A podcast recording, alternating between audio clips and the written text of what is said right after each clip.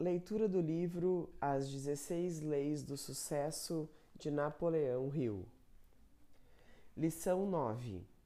Faça sempre mais do que o exigido. A lei. Ganha mais quem serve melhor. Se você quer conquistar verdadeira riqueza, precisa criar valor para as outras pessoas. Essa é a chave. Seu sucesso sempre será proporcional à quantidade de valor que oferece com seu trabalho. Quanto mais valor cria para os outros, mais valor sentirá em si mesmo e melhor será sua posição no mercado. Uma das maneiras mais eficazes de criar valor para o próximo é desenvolver o hábito de sempre fazer mais do que aquilo que é exigido de você. Faça isso e verá que o mundo lhe devolverá mais do que você espera. Chaves do sucesso: fazer sempre mais do que é exigido é uma lei que deve ser seguida por qualquer pessoa que busca obter prestígio, sucesso, acumular dinheiro e ao mesmo tempo encontrar a felicidade e desfrutar da paz de espírito. Os benefícios de seguir essa lei são enormes, principalmente sobre nossa autoestima e senso de propósito. A autoestima é o valor que atribuímos a nós mesmos, é o quanto gostamos de nós. O senso do propósito determina o valor que damos à nossa vida, é o quão significante ou importante pensamos que nossa vida é. Tanto nossa autoestima quanto o senso de propósito aumentam muito quando criamos valor para as outras pessoas, oferecendo-lhes mais do que elas esperam de nós. Quando você presta serviços da melhor maneira possível, esforça-se para fazer cada vez mais e melhor. Está fazendo uso da mais elevada forma de compensação possível. Por isso, você lucrará mais com esse esforço do que a outra pessoa para quem você está trabalhando. Faça da prática dessa lei um hábito diário e siga-o com a mesma regularidade em que faz suas refeições. Nesta lição, você verá como querer é poder. Tópico 1. Não importa se o trabalho é simples, como fazer um embrulho ou servir café. O universo sempre recompensa pessoas que oferecem um trabalho melhor do que aquele que delas é exigido. Apesar de muitas pessoas procurarem fazer o mínimo possível em seu trabalho, se você quiser obter sucesso, prosperidade e riqueza, precisa fazer mais do que é exigido. Existem inúmeras razões pelas quais você deveria desenvolver o hábito de fazer mais do que aquilo que é esperado de você. Entre essas razões, existem duas que transcendem em importância todas as demais. Primeira razão: ao estabelecer a reputação de alguém que sempre rende um serviço melhor do que é exigido, você se beneficiará em comparação com as pessoas à sua volta que raramente seguem esse princípio. O contraste da sua atitude será tão notável que haverá pouca concorrência para o seu trabalho, independentemente do tipo de trabalho em que estiver envolvido. Não importa se você é sacerdote, advogado, escritor, professor ou se ganha vida limpando casas você se tornará mais valioso e terá condições de obter uma recompensa maior pelo seu trabalho se percorrer um quilômetro extra e fizer um pouco mais do que é esperado. Observe as lojas, restaurantes e comércios que você frequenta. Você vai mais naquele que lhe oferecem menos do que é esperado deles ou naqueles que oferecem sempre um pouco mais? E quais você recomenda para os seus amigos? Segunda razão: suponha que você queira desenvolver braços fortes. O que faria? Sabemos que a única forma de desenvolver essa força muscular é usando os braços de forma intensa e constante, exigindo deles cada dia um pouco mais. Agora, suponha que por ignorar as leis naturais que regem o desenvolvimento dos músculos, você acredite que para tornar seu braço mais forte, precise amarrá-lo ao seu corpo, tirando-o de uso e mantendo-o imóvel e em descanso. inutilizar o braço traria força ou atrofiria, enfraquecendo-o. Essa lei está evidente em todos os lugares. A árvore mais forte da floresta, por exemplo, não é aquela que está protegida do vento e escondida do sol, mas aquela que está exposta, que é forçada a usar sua força e resistir contra o vento, contra a chuva e contra os raios do sol. A mesma lei que se aplica à natureza se aplica a quem presta um serviço maior do que lhe é exigido. Uma das leis imutáveis da natureza é a seguinte: é por meio do esforço organizado que o poder e a força se desenvolvem. E o propósito dessa lição é mostrar como cultivar essa lei para que ela possa ser útil a você na busca de seu sucesso. Repetindo, se criarmos o hábito de desenvolver mais serviço do que nos é solicitado, inevitavelmente nos destacaremos das demais e seremos recompensados por isso. E se continuarmos seguindo essa lei, eventualmente desenvolveremos força suficiente para nos remover de qualquer trabalho indesejável, optando pela atividade que amamos e criando a vida que queremos. Tópico 2. O conhecimento se transforma em poder, apenas por meio da organização e do uso que dele se faz. Olhe à sua volta. Que tipo de negócio está crescendo? Que empresas estão conquistando o mercado? As que tentam tirar o máximo dos seus clientes, dando o mínimo em troca? Ou as que estão sempre tentando cativar os clientes, dando-lhes um pouco mais do que esperado? Quais os profissionais que estão conseguindo os melhores postos e as maiores promoções? Aqueles que estão sempre se esquivando do trabalho ou os que estão sempre empenhados em fazer mais e melhor? A resposta parece óbvia, não é? E tem mais: o fato de muitas pessoas estão oferecendo o mínimo de esforço possível em seu trabalho favorece todos aqueles que, como você, estão dispostos a fazer mais do que lhes é exigido. Na verdade, a lei que nos orienta a fazer sempre mais e melhor possibilita a qualquer pessoa definir sua própria renda, sem que ninguém possa impedi-la disso.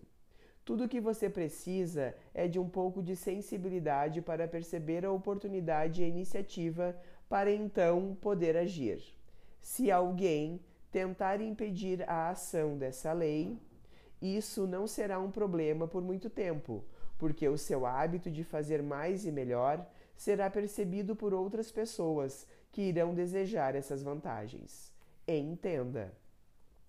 A simples prática constante desta lei por si só, em pouco tempo, o fará parecer um gigante entre os pigmeus. A partir de hoje, comece a utilizá-la, procure oportunidades para colocá-la em prática, tire vantagem dela, fortaleça-se com ela e, é claro, você pode sobreviver tranquilamente fazendo o mínimo possível mas a sobrevivência é tudo o que obterá. Então, quando as coisas apertarem, quando o mercado entrar em crise e o trabalho reduzir, o que em um momento ou outro vai acontecer, o seu serviço será um dos primeiros a serem descartados. E como se justificará então? Quem irá culpar ou responsabilizar pelo seu fracasso? O que o poder e a força sempre são o resultado de um esforço organizado em torno de um propósito específico. Tópico 3. Ninguém pode prestar um serviço sem receber a recompensa do universo, assim como ninguém pode se recusar a prestar esse serviço sem perder essa recompensa. Se as vantagens de fazer mais do que é exigido de nós são tão óbvias, por que tão poucas fazem uso disso? Deixe-me responder da seguinte maneira: em geral, quando pensamos em fazer mais do que aquilo pelo qual somos pagos, somos atormentados por uma estranha ideia de que estamos sendo passados para trás. Por algum motivo, pensamos que estamos pagando pato, que estamos fazendo a parte do outro sem sermos remunerados por isso. Mas deixe eu lhe dizer mais uma vez: quando se trata de uma lei universal, é impossível que alguém seja logrado senão por si mesmo. Tem uma coisa que quero que você entenda. Há, em todas as transações e negociações que fazemos, uma terceira parte envolvida, que é invisível e silenciosa, mas poderosa. Essa terceira parte é a lei natural das coisas e ela sempre se encarrega de providenciar o justo cumprimento de todos os acordos, de modo que nenhuma atitude honesta ou desonesta fique sem sua recompensa ou punição. Se fizer sua parte, não se preocupe com a do outro, apenas espere. A lei natural das coisas cumprirá sua parte e terá o cuidado de pagar seus serviços múltiplas vezes, através de um princípio conhecido como a lei do retorno multiplicado.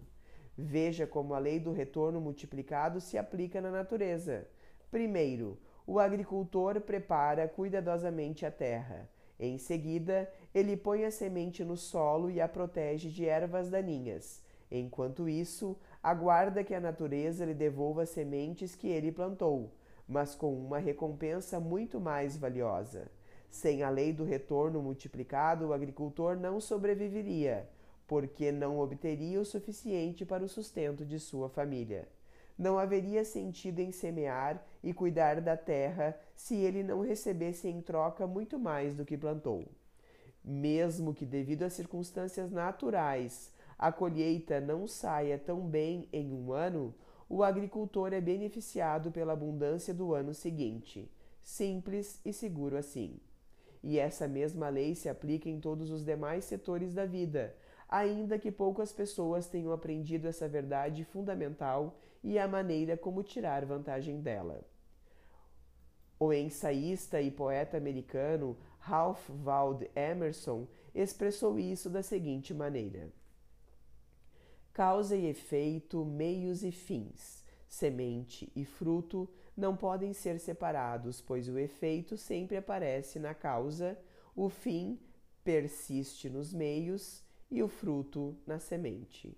A lei da natureza é: esforce-se e terá poder, mas os que não se esforçarem não o terão.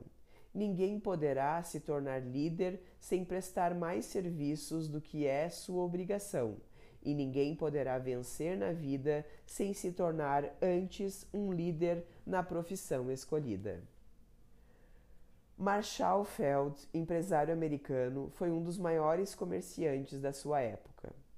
Sua rede de lojas, a Marfels Felds, criada em 1852, foi uma marca reconhecida em todos os Estados Unidos até ser incorporada pela Macy's em 2005.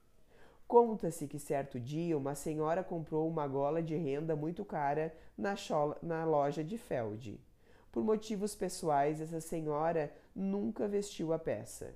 Dois anos depois de tê-la comprado, deu-a à sua sobrinha como presente de aniversário.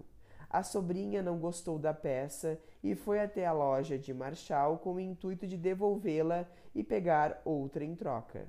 Apesar de já terem se passado os dois anos e a peça ter saído de moda, Marshall não somente aceitou a troca, como a fez sem um único comentário negativo. Entenda, Marshall não tinha nenhuma obrigação moral ou legal de aceitar o produto, mas foi justamente esse fato, porém, que tornou essa transação tão importante.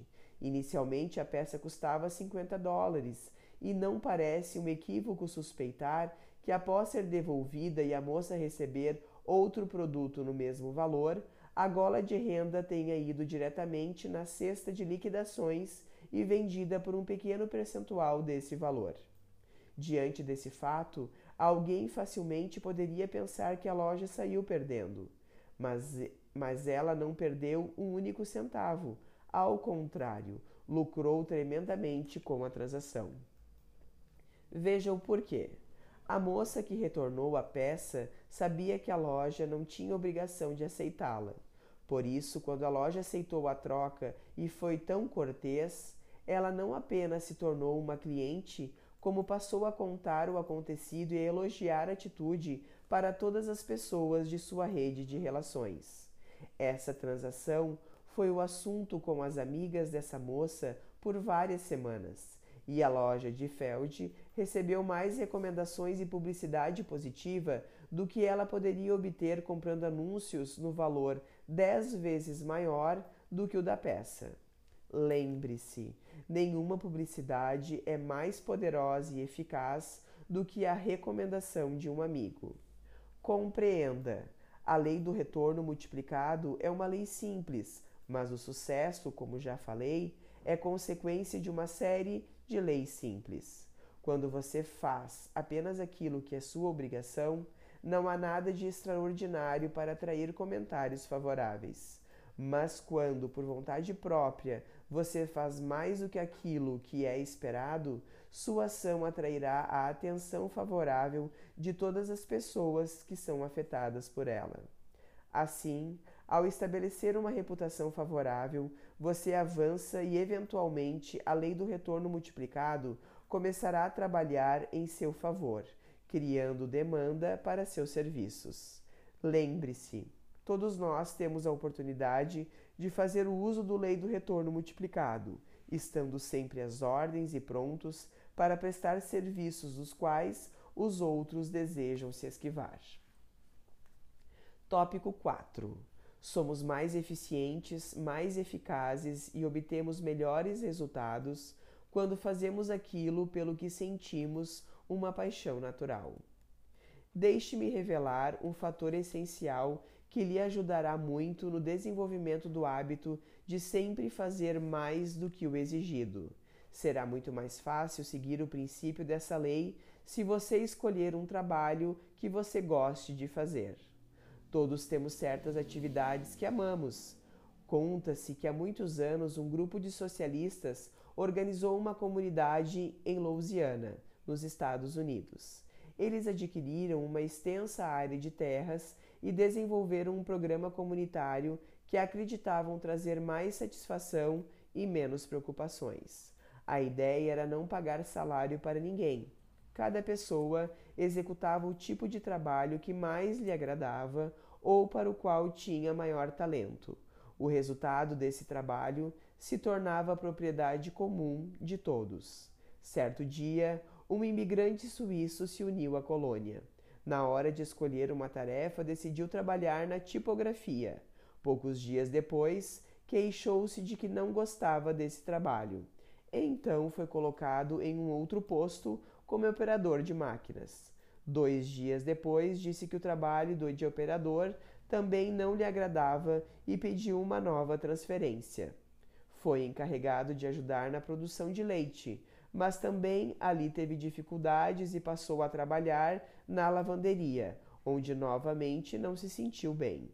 Assim, ele foi experimentando todos os tipos de trabalho um após o outro, até que um dia foi transferido para um dos trabalhos mais duros da comunidade, a fabricação de tijolos. Na olaria, recebeu um carrinho de mão, uma picareta e uma pá, e foi posto para cavar e juntar o barro pesado na fábrica de tijolos. Semanas depois, sem ouvir qualquer tipo de reclamação e observando que o suíço trabalhava muitas horas além do necessário, um dos membros da coordenação perguntou-lhe como estava se sentindo em sua nova tarefa, ao que o imigrante respondeu: Esse é exatamente o tipo de trabalho que eu amo. Parece estranho que alguém possa escolher, entre inúmeros tipos de trabalho, o de cavar e carregar barro, não parece? Contudo, esse imigrante suíço se sentia plenamente satisfeito, porque era essa atividade que mais se adaptava à sua natureza. Ele trabalhava sozinho, não precisava pensar, exercia grande esforço físico e não acumulava grande responsabilidade, e isso era justamente o que lhe dava maior satisfação. Há trabalhos dos quais não gostamos, outros dos quais gostamos moderadamente, mas há para todos nós uma ou mais atividades pelas quais nutrimos verdadeira paixão. Pessoas de sucesso, felizes e de bem com a vida, geralmente são apaixonadas por aquilo que fazem. Somos mais eficientes, mais rápidos e obtemos melhores resultados quando estamos empenhando em um trabalho pelo qual sentimos paixão. O trabalho que se faz exclusivamente com a finalidade de ganhar a vida raras vezes é exercido com amor. Na maioria delas é o contrário, ele é desagradável, frustrante e até mesmo detestado. A atividade que desperta ódio e aborrecimento logo nos enjoa e se torna cansativo. Por outro lado, quando nos ocupamos de uma atividade que nos causa prazer, trabalhamos durante horas longas sem ficarmos enjoados e cansados. Quando fazemos o que amamos, não sentimos dificuldade em fazer mais do que nossa obrigação. Por essa razão, todos deveríamos ter o cuidado de construir nossa carreira no ramo que mais nos agrada. A pessoa que observar essa regra tem uma dupla recompensa. A primeira é uma tendência natural de ser melhor remunerado do que a pessoa que não ama o que faz. E a segunda é experimentar o contentamento íntimo do prazer pelo que faz, o que aquele que não trabalha no que ama jamais conhecerá. Na verdade, se não recebermos outra recompensa pelo nosso trabalho, além daquela que consta no contra-cheque, a remuneração será insuficiente, seja qual for uma, o montante que recebermos. Então, considere isso. O status da atividade que exercemos não é o mais importante. O que realmente importa é se amamos verdadeiramente aquilo que fazemos. E a razão para isso é que, quando estamos envolvidos com uma atividade pela qual temos paixão, não sentimos dificuldades em fazer mais do que nos é exigido, indo além das nossas obrigações e assim sendo compensados pela lei do retorno multiplicado. Por essa razão, todos deveríamos dar o melhor de nós mesmos para encontrarmos esse tipo de atividade e o tornar nosso, pro, nosso propósito definido. Será muito mais fácil fazer mais do que é exigido se tivermos paixão pelo nosso trabalho. Tópico 5. Sucesso não é sinônimo de dinheiro, mas de realização pessoal. Confundindo, confundimos as duas coisas porque a realização pessoal frequentemente é recompensada com prosperidade financeira. Os dois maiores obstáculos que impedem que nos dediquemos ao trabalho que amamos são a busca de resultados financeiros e a opinião da família e dos amigos. Nem sempre o trabalho pela qual sentimos mais amor é o mais lucrativo. Muitas vezes parece que não temos escolha. A necessidade fala mais alto e o trabalho pelo qual temos maior inclinação parece não fazer, não trazer a melhor remuneração. Assim, entre escolher por recompensa financeira imediata, direcionando nosso esforço para campos puramente comerciais, e a remuneração que virá anos mais tarde, após o acúmulo de conhecimento que nos habilita a tratar na área do nosso talento, preferimos a recompensa imediata, renunciando à nossa paixão. Além disso, quem escolher o trabalho que ama nem sempre terá, no seu campo de ensaio, o suporte de seus amigos e familiares. Ao escolher o trabalho pela qual temos paixão, quase sempre fomos forçados a investir extraordinário esforço e energia na busca e no desenvolvimento, coletando, organizando, classificando e testando o conhecimento necessário para desenvolver nosso potencial. E isso, em curto prazo, pode parecer desvantajoso financeiramente. Entretanto, apesar dessa aparente desvantagem, a pessoa que se envolve com o trabalho que ama geralmente é recompensada com dois tipos de benefícios decisivos.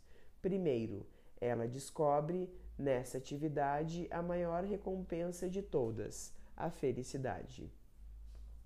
Segundo, sua recompensa financeira, embora muitas vezes demore mais para chegar, no fim das contas será muito maior. Por quê? Porque o trabalho feito com amor geralmente é maior em quantidade e qualidade do que aquele exercido exclusivamente pelo dinheiro.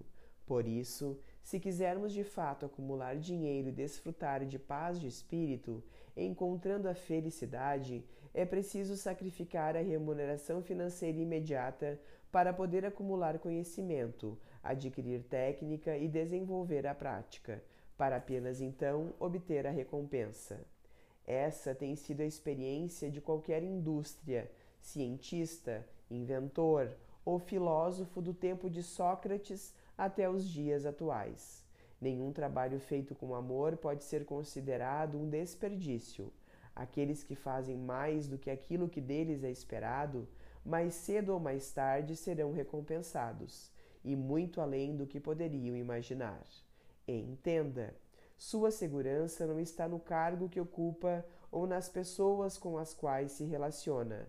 Ela está na sua capacidade de gerar valor, suprir necessidades e solucionar problemas. Quem não recebe outra recompensa além do salário pelo seu trabalho é mal remunerado independentemente de quanto ganha. Aplicações práticas. A partir deste momento, ofereça em tudo o que fizer mais serviços do que lhes são requisitados. Não peça nem espere qualquer tipo de recompensa imediata por isso. Faça-o com a pura convicção de que você está colocando em uso uma das mais poderosas leis do sucesso e que você não sairá desapontado. Faça essa experiência tanto com pessoas conhecidas quanto com pessoas estranhas que talvez nunca mais verá. 2. Quando alguém lhe pedir algum serviço, ao invés de dizer mentalmente Mostre-me sua grana que lhe mostrarei o meu trabalho. Inverta a regra dizendo: Deixe-me mostrar meu trabalho de maneira que, se você ficar satisfeito, eu possa então ver a sua grana. 3. Em tudo o que fizer, coloque um pouquinho de esforço extra, acrescente um pouquinho mais de trabalho. Não se contente simplesmente com o bom Procure a excelência em tudo. Logo você parecerá uma ilha de excelência neste vasto oceano de mediocridade que o cerca, e o mundo lhe pagará em ouro por isso.